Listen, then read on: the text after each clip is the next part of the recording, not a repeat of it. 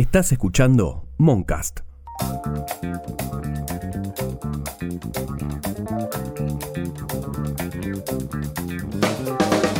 La derrota electoral del Frente de Todos en las elecciones primarias trajo un recambio de funcionarios y varios debates por las nuevas designaciones. Una de las más resonantes fue la de Juan Mansur como jefe de gabinete, con un particular acento en sus vínculos con la Iglesia Católica y su conocida posición contra el derecho al aborto legal, seguro y gratuito, incluso en el marco del acceso por causales, vigente desde 1921. Por otro lado, durante la jura como nuevo ministro de Educación de la Nación, Jaime Persic corrió la Biblia que estaba en el escritorio delante de él. La designación de Mansur y este gesto pusieron en agenda la relación que tiene la Iglesia Católica con el Estado. El debate por la separación, en Argentina, tuvo su máxima expresión durante las discusiones por la ley de interrupción voluntaria del embarazo en 2018 y 2020. En paralelo a estos procesos, hubo diferentes campañas colectivas para que las personas bautizadas dejaran de pertenecer a la Iglesia Católica. Se presentaron casi 4.000 trámites de apostasía ante la Conferencia Episcopal Argentina. En cuanto a la relación del Estado con la Iglesia Católica, en el artículo 2 de la Constitución Nacional se establece que el gobierno federal sostiene el culto católico apostólico romano. Según la segunda encuesta nacional sobre creencias y actitudes religiosas en Argentina, realizada por el CONICET en 2019 y dirigida por el sociólogo Fortunato Malimachi, el 62,9% de la población argentina católica. Desde la primera encuesta, realizada en 2018, el número de católicos bajó. En ese entonces era del 76,5%. Durante 2018, el entonces jefe de gabinete Marcos Peña reconoció que el Estado gastaba 130 millones de pesos al año en sueldos de obispos y eclesiásticos. La decisión de asignar esos pagos fue tomada durante la última dictadura cívico-militar, cuando se sancionaron seis leyes y un decreto que beneficiaron a la Iglesia Católica. En cuanto a la educación, solo en nueve de las 24 jurisdicciones del país se establece que es laica. Mi nombre es Rosaura Barleta y hoy vamos a hablar con Daniel Menéndez, coordinador nacional de Somos Barrios de Pie, y Vanina Biasi, dirigente nacional del Partido Obrero y referente de la agrupación Plenario de Trabajadoras. ¿Separación de la Iglesia del Estado? ¿En qué quedamos? En relación con la designación de Juan Mansur, Daniel, ¿crees que hay cierta influencia de la Iglesia o que puede haber una dificultad en el debate sobre los vínculos entre la Iglesia y el Estado con su presencia? No, me parece que es un aporte importante para construir un fortalecimiento del frente de todos, me parece que es un aporte que se realiza en función de avanzar en un mayor volumen político, de recambio de, gabinete y obviamente en cuestiones que hacen a discusiones como tenemos en toda nuestra sociedad y al interior del frente de todos también en relación con la agenda eh, en la que muchas veces tenemos desacuerdo con el jefe de gabinete, es parte del proceso que expresa la heterogeneidad del frente de todos. Me parece que en ese sentido no tanto que ver con la iglesia como institución, sino con miradas lógicas que existen respecto de determinados cambios que se viven en, nuestro país, que tienen que ver con el avance de una agenda que se expresó con el aborto, que se expresó con la ESI que tenemos que procesar dentro del frente de todos y me parece que lo estamos haciendo de manera absolutamente coherente con lo que expresamos en el proceso electoral y que nos comprometimos a, llevar adelante una agenda. Me parece que lo de Mansur aporta en otro sentido y que acompaña esas discusiones con su punto de vista, obviamente, que es válido y que enriquece y que nos obliga a construir mayores consensos. Vanina, ¿ves en la designación de Juan Mansur como jefe de gabinete una influencia o, un cierto poder sobre los vínculos entre la Iglesia Católica y el Estado? Sí, sí, creo que es un ejemplo más en ese caso de, ese vínculo tan estrecho que hay entre, entre la Iglesia Católica, el Estado argentino y particularmente con el gobierno de Alberto Fernández y, y el gobierno de Tucumán también. Daniel, para pensar en los vínculos entre la Iglesia Católica y el Estado en Argentina, ¿Cómo ves a la acción social que realiza la Iglesia en nuestro país? ¿Las tareas de las que se ocupa? ¿Si ves ahí una tensión con el Estado? En relación a un vínculo que, históricamente tiene distintos, distintos momentos, ¿no? distintas miradas, encuentros, desencuentros, yo creo que en la actualidad el rol de la Iglesia, sobre todo la Iglesia como institución, digamos, amplia, heterogénea, cruzada por, por tensiones de distinto tipo, me parece que lo valorable es el giro, por lo menos el, el discurso que le imprimió Francisco.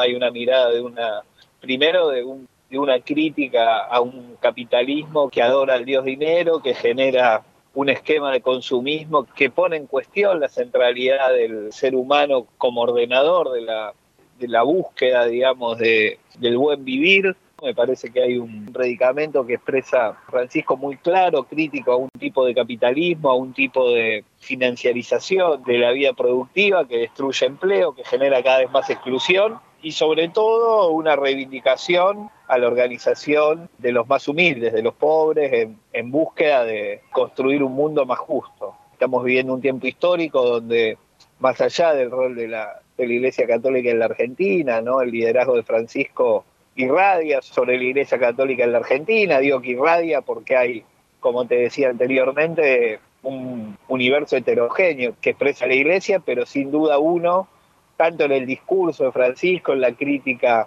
a una perspectiva que hoy tiene el mundo y que se replica claramente en la Argentina, con niveles de exclusión enormes, con crisis de todo tipo que tienen como consecuencia la cada vez mayor economía del descarte, como dice, como dice el Papa, me parece que irradia en la Iglesia argentina un modo de intervención, un ejemplo respecto de, una corriente al interior de la Iglesia que busca encontrar, más allá de la práctica evangelizadora y, y la práctica estrictamente religiosa, una reconstrucción de lazos desde, desde la actividad social, desde mi punto de vista, es muy valorable a la hora de, de pensar y de llevar adelante una, una reconstrucción de comunidad que justamente revierta las consecuencias de, la exclusión y la ruptura del tejido social. ¿Cómo ves, Vanina, la acción social que, que, realiza la Iglesia en Argentina, incluso en algunos casos en su en lanzamiento con los movimientos sociales? Mira, la mm, asistencia que el Estado debiera dar a la población cuando requiere, digamos, de trabajo, de vivienda, de comida, etcétera, la terceriza fuertemente a través de la Iglesia Católica. Pero no solamente la función de la asistencia social terceriza a través de la Iglesia, sino también las funciones educativas y las funciones de salud. Entonces, lo que vemos es que en este punto la Iglesia cumple un rol muy reaccionario al asumir esas funciones que el Estado le delega a través del financiamiento de sus actividades, que se han incrementado muchísimo bajo la pandemia. Resulta una iniciativa absolutamente reaccionaria de parte del Estado porque la Iglesia obviamente utiliza ese rol asistencial para establecer principios políticos sobre la población. Y esos principios son, como podemos ver por las luchas que libramos, absolutamente reaccionarios. Salir de la pobreza, luchar contra el hambre, la miseria y la desocupación no tiene por qué ser algo eh, que se haga de la mano de la iglesia, porque en ese caso, digamos, no se sale de la pobreza. Y creo que nosotros, con el Polo Obrero, con la organización del Polo Obrero desde hace más de 20 años, somos un ejemplo de eso. En relación a, por ejemplo, la asunción del Papa Francisco, ¿vos pensás que hay un cambio en la doctrina social de la Iglesia? Digo, pensando que muchas personas, digamos, realzan su figura como una figura crítica del capitalismo. Al interior de la Iglesia Católica se produce un fenómeno de una confrontación que se da también eh, a nivel del régimen económico y social en el cual vivimos. Digamos que lo que ocurre dentro de la Iglesia es un poco lo que pasa entre el Frente de Todos y Juntos por el Cambio, vamos a decir, para poder compararlo con algo que conocemos todos. Es una lucha entre diferentes fracciones de una organización absolutamente reaccionaria.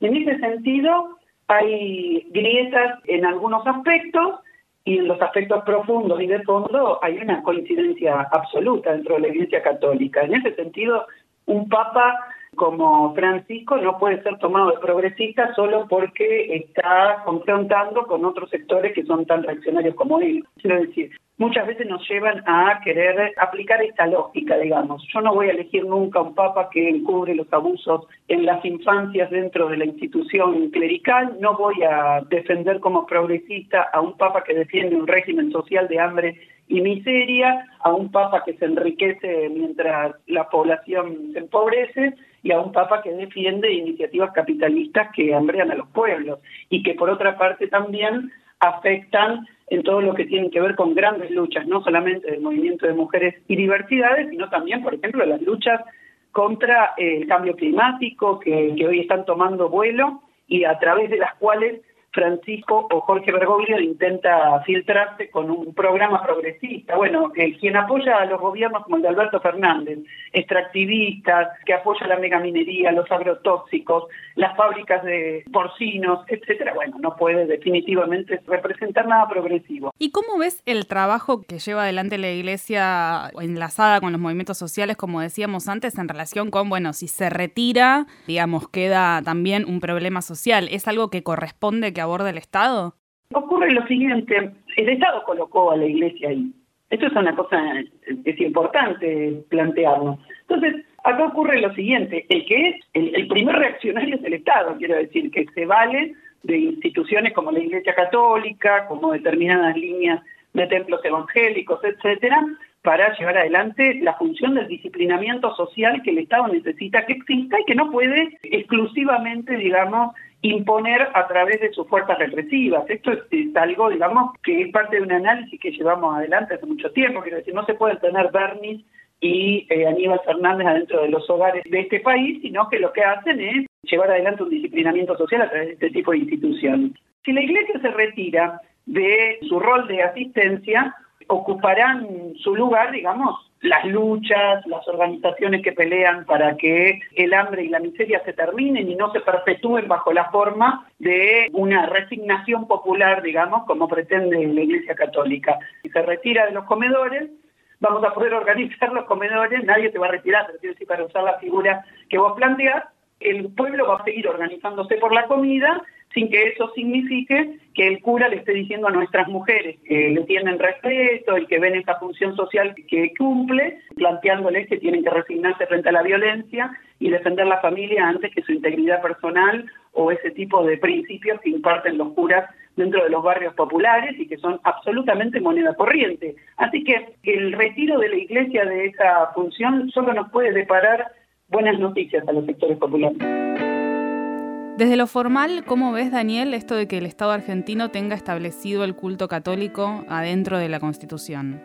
Me parece que son debates que poco a poco van a quedar cada vez más lejanos a la práctica de una sociedad con mayores niveles de complejidad, ¿no? En términos de, la libertad de culto, de, del conjunto, digamos, de creencias que, que nuestro pueblo donde el catolicismo tiene preeminencia, pero existen otras religiones, y que en ese marco parece que la sociedad argentina fue cambiando como cambiaron las sociedades en el mundo, y, sin duda es un debate todo lo que tiene que ver con la relación del Estado con las iglesias en distintas aristas que existen en esa relación.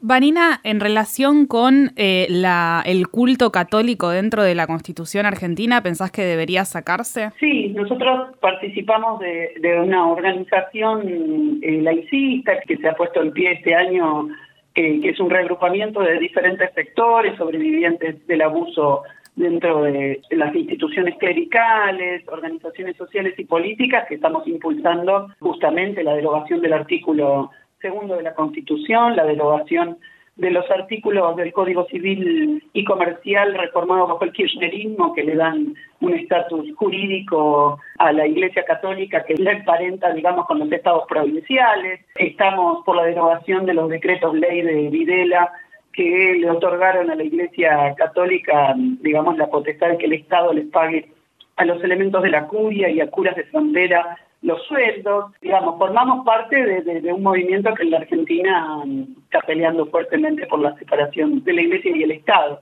y que también denuncia lo que ocurre dentro de la educación confesional, que es un Estado, digamos, dentro de un Estado directamente y en donde las direcciones generales de escuelas privadas de las diferentes provincias permiten que los curas lleven adelante todo tipo de abusos contra las infancias sin que tengan que responder frente prácticamente a nadie y realmente, digamos, esto es algo que está diezmando a una parte de nuestra juventud. Por lo que decías en la respuesta respecto del el culto católico en la Constitución, entiendo que también estás a favor de que se deje de pagar los sueldos de obispos y de eclesiásticos desde el Estado. Claro, a eso me refería con los decretos ley de Videla, que son específicamente los decretos que impartieron, que quiero eh, aclarar algo. Esto es algo específico de la Argentina, que le paguemos el sueldo a la curia, que le paguemos el sueldo a Ojea, es una particularidad de la Argentina. Eh, pero quiero aclarar lo siguiente, la Iglesia siempre está dispuesta a resignar eso que aproximadamente representarán, en este momento no me actualicé del todo,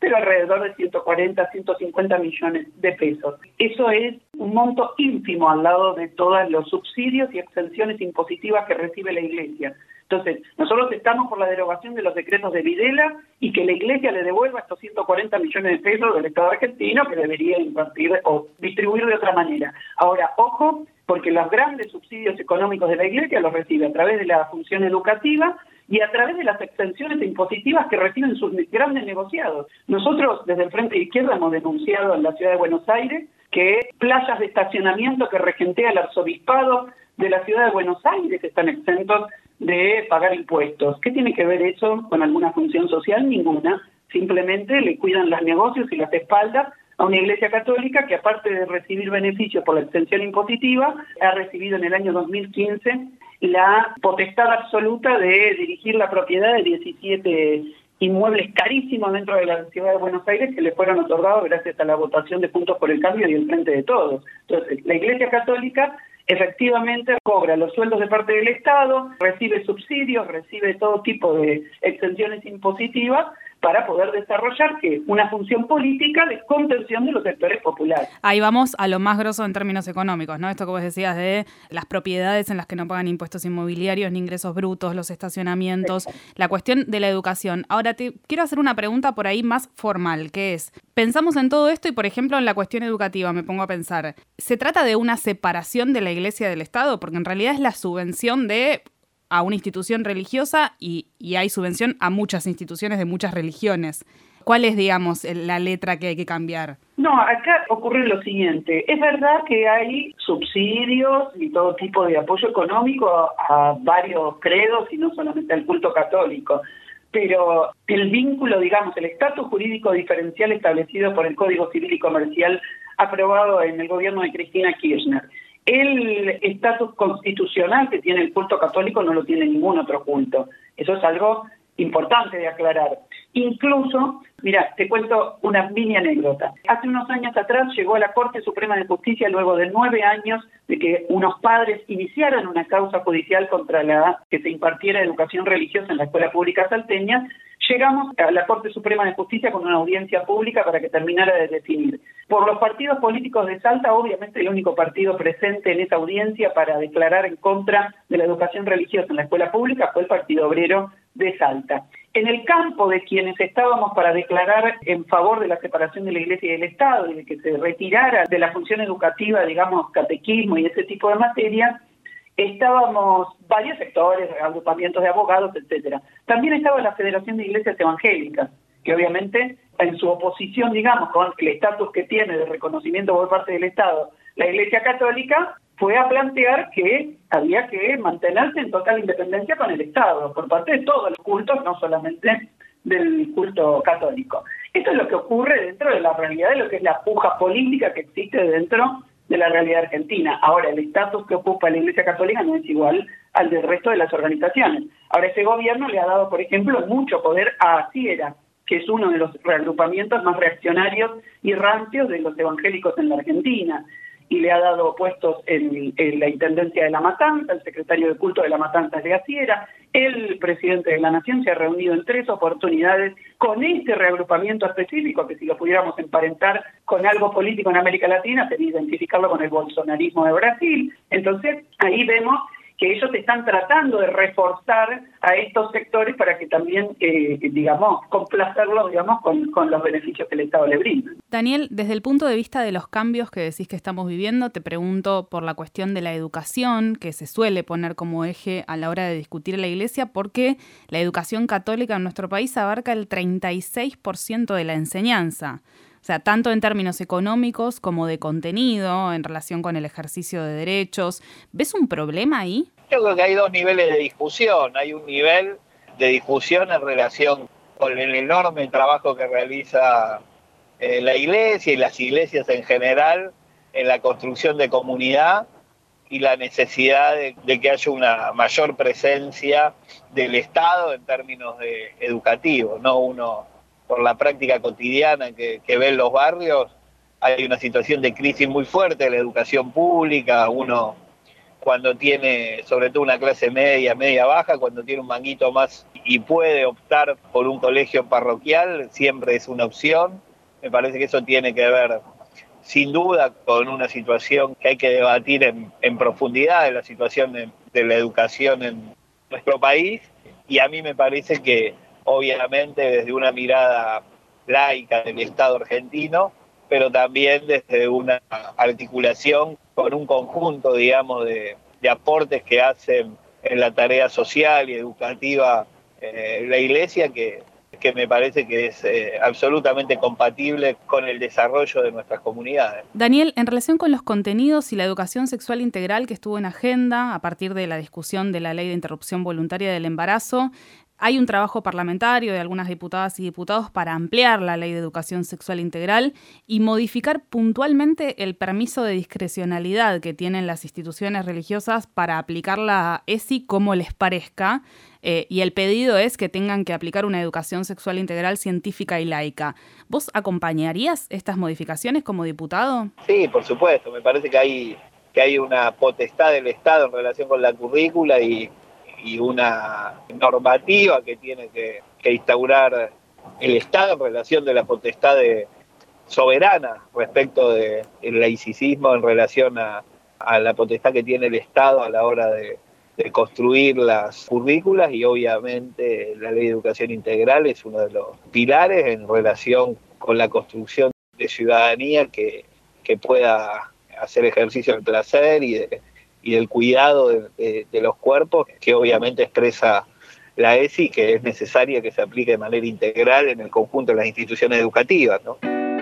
Vanina, hoy el 36% de la enseñanza del país está en manos de la institución católica. ¿Qué pensás en términos de contenidos, la educación sexual integral o el ejercicio incluso de determinados derechos dentro de esas comunidades educativas? ¿Cuáles son los efectos de la presencia religiosa en la educación? En primer lugar, efectivamente, el 36% está directamente en manos de la educación confesional, pero ocurre lo siguiente, la Iglesia, los principios que imparte la Iglesia Católica son los principios ideológicos que el Estado eligió para impartir en el conjunto de la sociedad.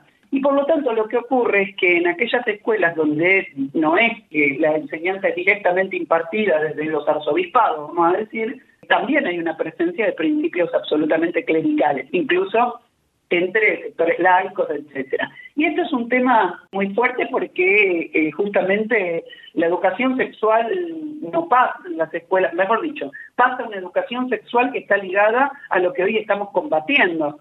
Entonces, llevan adelante una educación sexual basada en eh, la preeminencia de la figura masculina dentro de las familias, eh, la anteposición de las familias antes que otro tipo de principios de solidaridad y de lucha común entre las trabajadoras y los trabajadores, el problema del sometimiento, la discriminación contra las diversidades, etcétera, son los principios que imparte la Iglesia Católica. La legislación argentina se adaptó a que no fueran tocados los intereses de la Iglesia Católica. Por eso la ley de educación sexual, en primer lugar, no es de orden público y entonces es necesario que las provincias adhieran para que de alguna manera sea algo impartido dentro de la educación en esas provincias tiene un artículo quinto que reconoce el derecho de las direcciones de los colegios a impartir educación sexual en los términos que sus idearios institucionales le imponen. Entonces lo que tenemos ahí es el establecimiento de principios sumamente reaccionarios donde no existe el Estado que pueda meterse dentro de esas escuelas para decir qué habría que hacer y qué no. Y, y entonces, bueno, lo que tenemos eh, es que estamos educando a toda una parte de nuestra población en principios sumamente reaccionarios. ¿no? Daniel, en relación con otros proyectos que están en la Cámara de Diputados sobre la quita de insignias religiosas en establecimientos públicos y también retirar el sueldo de obispos y eclesiásticos que hoy sostiene el Estado, ¿cuál es tu opinión al respecto? No, a mí me parece que hay una relación de la Iglesia como institución con el Estado argentino, que hay obviamente aspectos a revisar. Como te decía antes, yo creo y valoro mucho la actividad de la Iglesia en relación con la crítica al modelo dominante en relación con una hegemonía, un capital financiero. Valoro mucho la actividad y el compromiso de muchísima militancia social cristiana y, activos orgánicos sectores de, de, la iglesia, como los curas villeros y demás, que realizan una tarea enorme. Y me parece que eso es un valor con el cual el Estado y el gobierno tienen que articular en los marcos de obviamente cuestiones a revisar, ¿no? que lo, en lo que tienen que ver tradicionalmente con la relación del Estado argentino con la Iglesia. Yo en general tengo una mirada positiva en el terreno desde la militancia social de la tarea que realiza la Iglesia en los barrios. Obviamente hay cuestiones que hacen a la enseñanza pública, el Estado tiene que tener una actitud rectora de la currícula y de los, y de los aspectos que hacen a la cuestión educativa, y en ese sentido me parece que, que, la relación que se establece con la Iglesia tiene que tener la soberanía propia de, de un Estado y de un gobierno laico. Vanina, mencionabas recién al evangelismo, a Bolsonaro, también funcionarios de Argentina que son o pastores evangélicos o personas, digamos, que vienen del, del, mundo evangélico, preguntarte cómo ves el avance de esta religión, también pensando puntualmente en esto que vos mencionabas, ¿no? Que hay funcionarios de todos los niveles en el Estado que vienen a expresar esa mirada y por ahí el caso de Bolsonaro, si queremos ver otros resultados, digamos. En primer lugar, lo veo de forma absolutamente desprejuiciada. Quiero aclarar que pertenezco a una organización que convive permanentemente con miles y miles de compañeras y compañeros que están en templos evangélicos, que son creyentes y quizás se inscriben más en la línea católica, etcétera. En primer lugar, quiero decir que parto de esa base. El agrupamiento que nosotros inspiramos hace más de 20 años no es prejuicioso desde el punto de vista religioso de las masas, ni nada por el estilo. Y eso lo aclaro porque el peronismo en general utiliza su seguidismo, las cúpulas evangélicas y católicas, justificándose en la religiosidad de los pueblos. Y en realidad nosotros somos la prueba viva de que se puede militar en los sectores populares sin congraciarse con las instituciones clericales y llevando adelante una lucha común con compañeros y compañeras religiosas de cualquier tipo de religión en todo el país. Esto por un lado como una cuestión central. ¿Cómo ve el avance de los evangélicos? Ocurre lo siguiente, los evangélicos tienen una representación de diferentes líneas en la Argentina, y por ejemplo la Federación de Templos Evangélicos existe desde hace como 100 años, etcétera, y.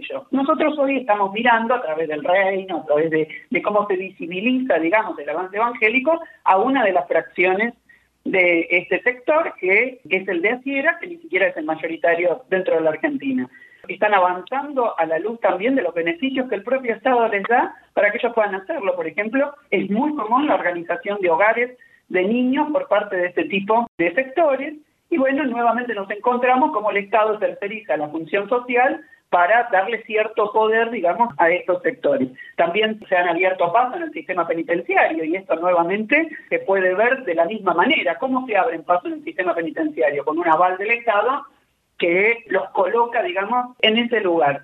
Creo que la alianza derechista que representa a Sierra está reproduciendo en la Argentina algo similar de lo que ocurrió en Brasil. Ellos se fortalecieron bajo el gobierno de Lula y luego le dieron el golpe a Lula y terminaron gobernando también con Bolsonaro, porque digamos que los primeros en poner los encargos políticos fueron justamente el gobierno de Lula y luego el gobierno de Dilma Rousseff. Entonces acá podríamos vernos en el espejo de Brasil un poco, de establecer una alerta, porque el peronismo detrás de la idea de no a los sectores religiosos hay que darles bolilla porque el pueblo religioso lo que están haciendo es empoderando sectores sumamente reaccionarios que luego quieren quedarse con el poder del Estado, como se ha mostrado en Brasil. Yo lo que veo es que nosotros luchamos, que en la Argentina, a diferencia de Brasil, en otros lugares existen organizaciones populares que luchan fuertemente contra ese ascendente reaccionario y creo que ese es el carácter distintivo que tiene la organización de los movimientos sociales en la Argentina. Mientras el movimiento Evita, mientras organizaciones como la UTEP y compañía se referencian en la cúpula del catolicismo a nivel internacional, nosotros nos referenciamos en las organizaciones populares, en la capacidad de lucha de los sectores populares y combatimos ese ascendente reaccionario de la Iglesia Católica y de los evangélicos que están en crecimiento. Daniel, quería preguntarte por el evangelismo particularmente, tanto en los barrios como en la agenda partidaria, pensando en el proceso de Bolsonaro, pero también el caso de algunos funcionarios en distintos niveles del Estado en Argentina. ¿Cómo ves el avance del evangelismo? Yo en general no comparto una visión bastante limitada que expresa el evangelismo con una mirada retrógrada. No veo al evangelismo asociado a Bolsonaro, me parece que hay de todo, es una práctica, un credo que muchísima gente adhiere y que también en los barrios realiza una tarea enorme de, contención. Después, por supuesto, en todo lo que tiene que ver con una agenda de, de libertades individuales y que se expresan en distintos debates públicos, Obviamente eh, no comparto la mirada que, sostienen, pero sí valoro un conjunto de, tareas que, que realizan. Iglesias, creencias religiosas, Estado, educación sexual integral, libertad de culto. ¿En qué quedamos? Este podcast es una producción de Moncast. Norman Flores y quien les habla, Rosaura Barleta. Si te gusta lo que hacemos, podés colaborar entrando a cafecito app barra en que quedamos.